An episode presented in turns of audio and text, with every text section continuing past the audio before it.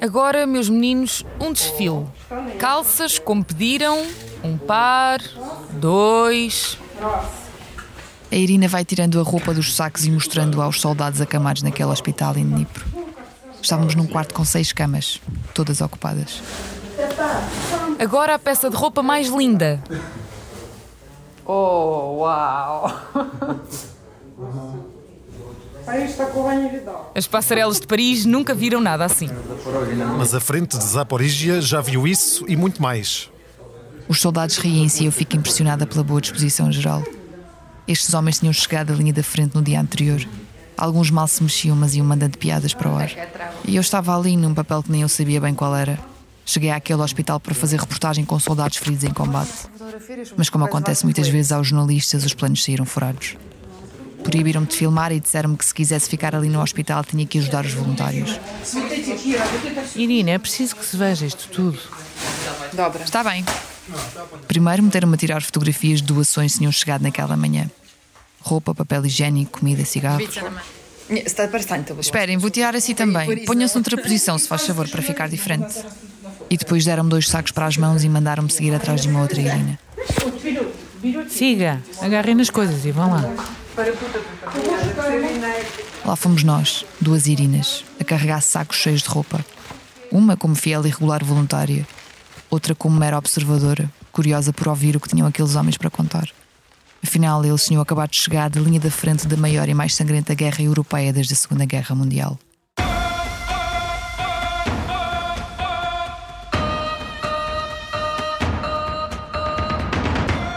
Nome é Irina Chev e este é o meu Manual de Sobrevivência, um podcast narrativo sobre o dia a dia num país em guerra.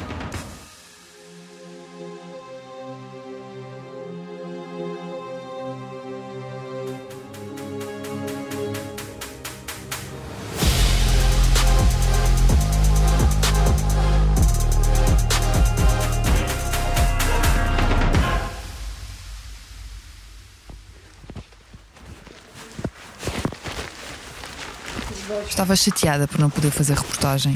Tinha vindo de Kiev de propósito para trabalhar uma semana em Dnipro. A passagem por um dos hospitais era obrigatória. Dnipro é a primeira cidade a receber soldados feridos em combate que normalmente são encaminhados para ali depois de serem estabilizados nos hospitais de campanha. A linha da frente mais próxima fica a 100 km a sul e a frente leste fica a 200. No hospital em que estava não me disseram o número de feridos que costumam ter. Essa informação é secreta, explicaram, mas eram muitos. E além de cuidados médicos, todos eles precisam de roupa para vestir e de refeições quentes para comer. Algo que aquele hospital por si só não consegue garantir. Para isso depende de voluntários, explicou-me Larissa, uma senhora de 60 e tal anos, com o cabelo curto arruivado, um passo lento, atrasado pelo excesso de peso, mas com um ritmo de trabalho rápido e incansável. Quando a conheci, Larissa estava no centro de voluntariado do hospital a tentar convencer um soldado a levar um pijama.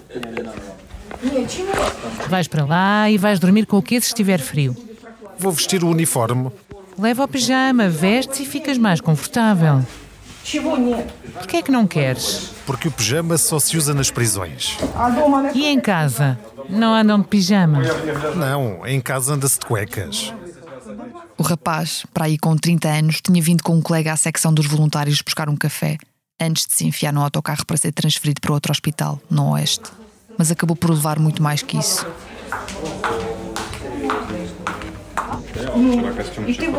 Que tal? Vais ver que vais dormir confortável quando estiver frio. Ainda tenho direito a um casaco. A bibas. Maravilha. Agradeço que eu não te tenha dado um casaco cor-de-rosa ou verde clarinho. Agradeço é que não me tenha dado uma bufetada. O centro dos voluntários é um espaço apertado. Fica num canto do hospital, no resto do chão, com pequenos montes de roupa, de calçado, de taparoeiros com comida caseira espalhados por aí. Ah, e divide esses poucos metros quadrados com o departamento de ginecologia. O ambiente é uma mistura de senhoras à espera das consultas, com cartazes nas paredes sobre a amamentação e sobre o que se passa nas barrigas das mulheres em diferentes fases da gravidez. De voluntárias apressadas a correr de um lado para o outro e de soldados meio coxos a pedir cafés. Вони для мене усі сини. Para mim, eles são todos como meus filhos. Pergunto-lhes, filho, de onde és? Digo, prova este bolinho, é igual ao que a tua mãe faz lá em casa. Eles comem e dizem que sim. Percebe? Eles sofrem ferimentos muito, muito graves. E a nossa missão a dos voluntários é descobrir com calma como podemos ajudar. Acha que só os vestimos e alimentamos? Não. Também resolvemos alguns dos problemas deles. E casamos-los. Sim, sim. Já tivemos vários casamentos. женимо. Да, у нас декілька весіль вже було тут. Aqui no hospital. Да. Sim. A Irina e eu continuámos a ronda pelos quartos. O hospital era limpo, com o interior muito colorido. Era relativamente bem tratado, mas notava-se que era antigo e tinha um estilo absolutamente soviético. As camas deviam ser dos anos 70 ou 80, com lençóis que pareciam ser da mesma época. Havia também divisórias de grades de ferro em algumas salas com eras de interior penduradas. O cheiro era uma mistura de papas com lixívia. Agora vamos ter com os rapazes alegres. Ah, é? E é sempre assim? Não. Agora vamos ter com o rapaz acamado, é isso? Hum, nós agora vamos ter com três rapazes acamados. Um desses rapazes era o Oleg. Como é que se chama? Oleg. E é de onde? Cherkassy. Tinha vindo da frente de Zaporija. Там важко зараз, правда. Está complicado por lá, não é? Está complicado em todo lado. Eu pensava que na direção de Zaporizhia ia ser mais calmo, mas eles, eh, os russos, estão sempre a mandar carne para canhão. Atacam-nos como se não houvesse amanhã. А як ви поранили? E como é que ficou ferido? Com fragmentos de projétil.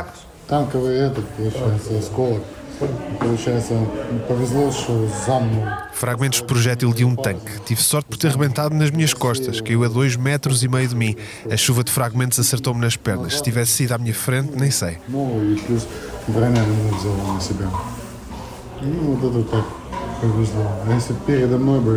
Oleg tem 35 anos. É ruivo e muito risonho. Tinha vindo do estrangeiro para combater na Ucrânia. Estava curiosa para saber de onde ele tinha vindo, mas a nossa conversa foi interrompida por um pedido especial de um colega de quarto de Oleg. Desculpem, tem uma agulha, uma linha e uns botões que me possam dar? Hum, tenho que ver. Para que é que precisa disso? Preciso cortar os calções para poder vesti-los. Não é preciso, eles abrem-se de lado, veja bem. Ah, é? Bosta. Está a ver. Que maravilha. Aquele soldado tinha uma perna engessada e estava preocupado porque não tinha reparado que os calções que a outra Irina lhe deu tinham um velcro de cada lado. Retomei a conversa com Oleg.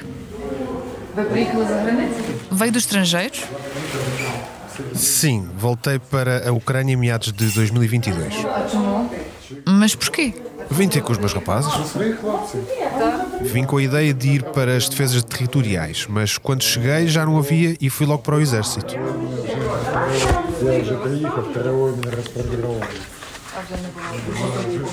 De onde veio dos estrangeiros? da Polónia, vivia ao pé de Varsóvia. Diziam: O quê? Para onde vais? Estás louco? Mas eu não consegui viver de outra forma. Não tenho outra casa? Achei curioso porque na Ucrânia vigora a lei marcial. Homens entre os 18 e os 60 não podem sair do país. Como devem imaginar, muitos deles gostariam de estar no lugar de Oleg, estar no estrangeiro para não correrem o risco de serem mobilizados e terem que ir combater. A guerra não é para toda a gente. Foi perguntar pela linha e pela agulha. Já não é preciso. Já nos entendemos. Ah, não viu que isso tinha velcro. Nós pensamos em tudo. Ou achava que tínhamos aqui cursos de corte e costura. Que íamos andar aqui com pedaços de tecido para vocês fazerem os próprios calções.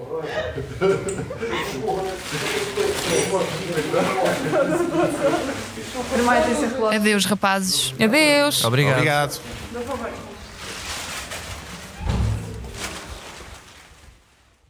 Depois do hospital, onde as voluntárias ainda me deram a almoçar panados de carne com puré de batata, segui para um abrigo onde moram deslocados internos.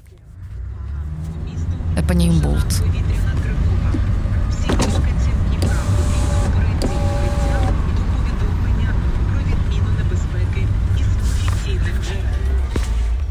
Cinco minutos depois estava junto de um edifício em tons de bege e amarelo com rés do chão e primeiro andar.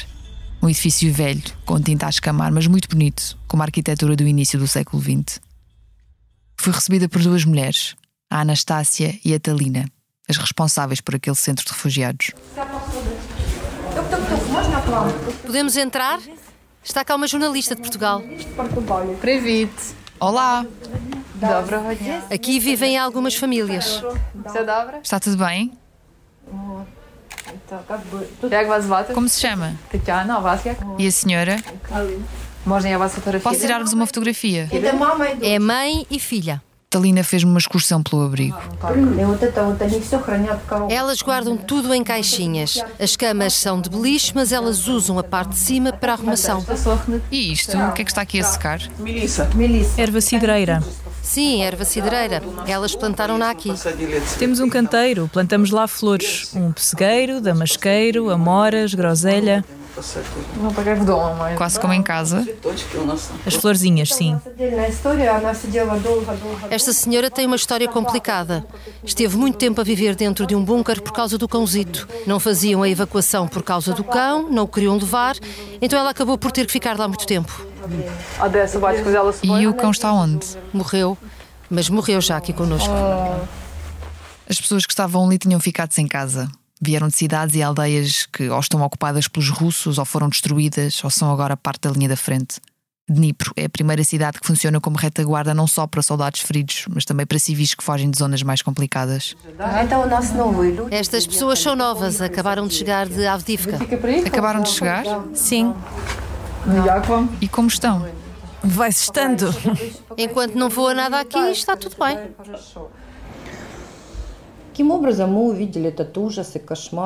Nós assistimos ao horror de vermos carros destruídos a chegar, as pessoas de chinelo no pé e de camisa de noite ou de pijamas com aquele frio, feridos, crianças em sangue. É terrível. E naquele momento nós estávamos em choque. Não sabíamos o que fazer. As pessoas que chegaram também não. Ligávamos para as linhas de emergência, ninguém atendia. O presidente da Câmara também não. Percebemos que o sistema não estava preparado. Tínhamos que tomar decisões rápidas. Decidiram começar a recuperar aquele edifício pertencente ao governo, ao Instituto de Exploração Geológica. Um espaço grande com mil metros quadrados de interior e uns dois mil metros quadrados de exterior. Mas sem janelas, sem chão, sem casas de banho era muito bonito e estava em vias de privatização desde 2020, por isso nem todos viram de bom grado que o espaço tivesse sido ocupado por refugiados. Estavam aqui já umas 70 a 100 pessoas. Chegou cá um espetáculo de máscaras, polícia com metralhadoras, cercou o edifício. Não, aquilo não era polícia, eles não tinham divisas. Estavam com balaclavas, com máscaras, com metralhadoras nas mãos. Era impossível identificá-los como polícia, como força do Estado. Não conseguimos assim de repente.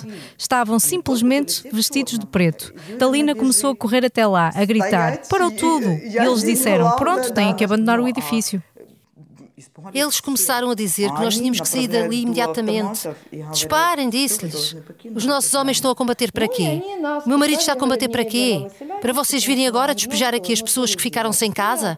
Força, disparem! Eles retrocederam. As pessoas à volta começaram a gritar, foi um escândalo. Дома, стреляйте.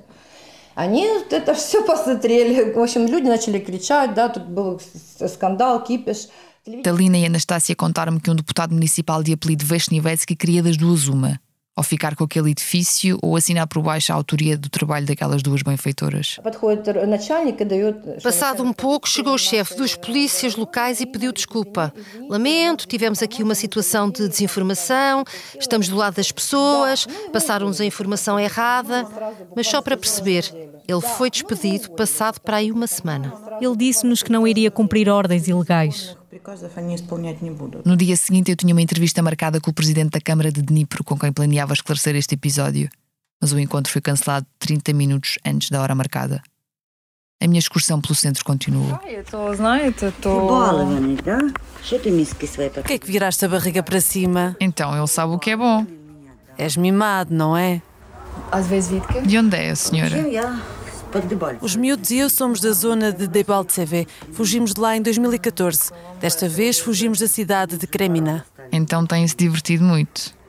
Sim, isto já foi a segunda vez que ficamos sem casa. Como é que se habitua a uma coisa dessas? Não te habituas, mas não tens escolha. Vais vivendo à espera que tudo acabe, que chegue a paz. Estás a magoar-me. Não me mordas. Bim, já chega.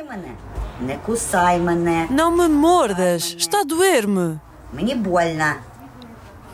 Depois Talina apresentou-me uma ex-militar de 32 anos, natural de Bakhmut, com dois filhos, que estava a recuperar de um cancro e cujo marido desapareceu em combate. É muito difícil ser mulher no exército. Eu não me queixo. Eu não me arrependo nada de ter servido. Eu gostava mesmo muito. Eu gostava de sentir aquele orgulho, aquele orgulho dentro de mim, aquela sensação de que de ti depende todo o universo, sabe? Aquele sentimento. Eu continuo patriota. Eu gosto muito da Ucrânia, o que quer que aconteça, eu não vou sair daqui. Os meus filhos, igual. Adoram a Ucrânia e nem querem ouvir nada relacionado com a Rússia. Eles odeiam a Rússia porque nós ficamos sem nada. Não temos casa, não temos para onde voltar. Voltar para Bakhmut? Vou para onde? O último quarto que visitei era o da Olga e do Artem. Posso entrar? Pode, pode. Tem uma gatinha, é uma gatinha pequenina. Sim, quer pegar ao colo? Posso pegar? Sim, força. Uma senhora de 50 anos com um filho de 12 com síndrome de Down. Como se chama? Não, a gata. Moçazinha, ela ainda é bebê? Sim, nós comprámos-lhe uma coleira. Uma coleira para quê? Para as pulgas. Para as pulgas? Sim. Porque elas mordem? Sim. Olga e Artem fugiram de Lysychansk, uma cidade arrasada pela guerra que está agora sob domínio russo. Fiquei 40 minutos no quarto deles. O miúdo, com os braços todos arranhados, amordaçava a gata, elogiava os meus ténis, sorria, interrompia a mãe. Onde está o teu cão? Em casa. Quero fazer-lhe uma festinha. Mas ele não está aqui, querido, está em casa, não posso fazer nada. Está em casa, ouviste? Tens aqui a mocinca. Olga disse-me que a mãe dela tinha morrido algumas semanas antes. Morreu ali, no centro, depois de ter enlouquecido por causa dos constantes ataques aéreos a que assistiu antes de ter fugido para Dnipro. Contou-me que o marido abandonou-os, a ela e ao miúdo, e foi viver para o território controlado pelos russos. E confessou que não fala com o filho sobre a guerra. Disse que ele sabe tudo o que precisa de saber. Ele viu muita coisa, chegou-lhe. Fomos apanhados pelo meio de ataques lá em Lysychansk. Uma vez, uma bomba absolutamente monstruosa caiu lá ao pé do nosso prédio. O meu coração saiu do peito e parecia que não conseguia voltar. O miúdo correu rapidamente para dentro da cama, tapou-se com o cobertor, ficou muito quietinho e adormeceu. Já viu como reage o sistema nervoso? E ele deixou de ficar doente nessa pior altura, deixou de ficar doente. Agora, aqui, onde a situação está calma, o corpo relaxou e voltou o buquê de doenças.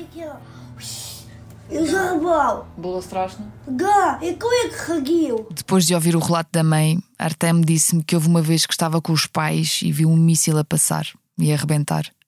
Tiveste medo? Perguntei. Sim, respondeu. Adeus, Artem, gostei muito de te conhecer. Sim, diz que para nós também foi um prazer. Vais voltar? Vou tentar. Agora vou para Cave. Quando voltar a Dnipro, venho cá visitar-te. Traz o teu cão. O meu cão? Vamos ver. Obrigada, que corra tudo bem. Depois de ouvir aqueles relatos todos, precisei de ir apanhar ar.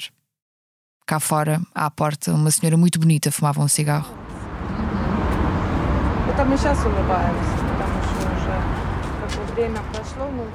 Agora sorrimos porque já passou algum tempo. Às vezes, sabe, vêm cá jornalistas da televisão e dizem: Ai, vocês têm muito bom ar, isto e aquilo, como é que conseguem? Responde sempre assim: Olha, a rosa é bonita, não é? É, mas tem picos. Nós também temos picos, mas os nossos picos estão dentro de nós. Dentro de nós está a escuridão, um abismo feito de picos. Somos um vaso partido, colado pelo abismo.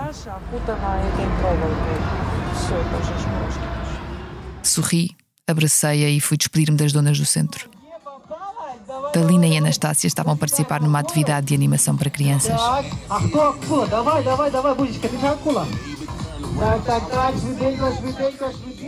Apanhei um táxi e fui para o pé do rio Dnipro.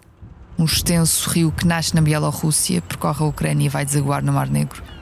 Era fim de tarde, ainda estava calor. Havia muita gente na rua. Grupos de amigos a jogar voleibol, alguns ainda a dar mergulhos no rio. Um saxofonista tocava Louis Armstrong. Crianças comiam gelados. Que fim de dia maravilhoso. E eu só pensava nos picos virados para dentro daqueles soldados do hospital e daqueles refugiados, mães, pais e filhos que há quase dois anos não têm para onde ir.